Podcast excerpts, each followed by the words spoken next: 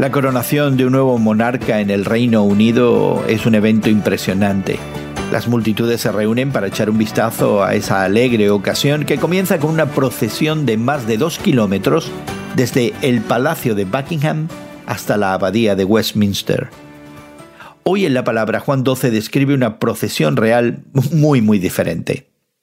Y verdaderamente debe haber sido increíble ser parte de la multitud cuando Jesús entró en la ciudad de Jerusalén para la fiesta de la Pascua.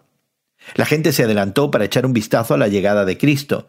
Estaban gritando, Osana, bendito el que viene en el nombre del Señor, bendito sea el Rey de Israel. La gente común de la época reconoció y aceptó que Jesús era digno de ser establecido como rey. Los líderes religiosos, por otro lado, rechazaron a Cristo. Los discípulos estaban atentos, pero no entendían completamente todo lo que estaba pasando. Afortunadamente, como espectadores contemporáneos, tenemos la ventaja de la retrospectiva. Sabemos que Jesús es nuestro Rey resucitado.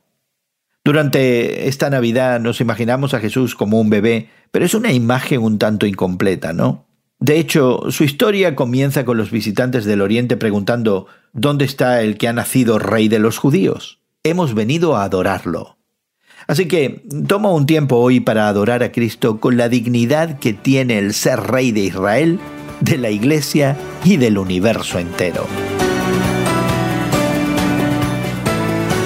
Hoy en la Palabra es una nueva forma de conocer la Biblia cada día con estudios preparados por profesores del Instituto Bíblico Moody. Encuentra Hoy en la Palabra en tu plataforma de podcast favorita. Más información en hoyenlapalabra.org.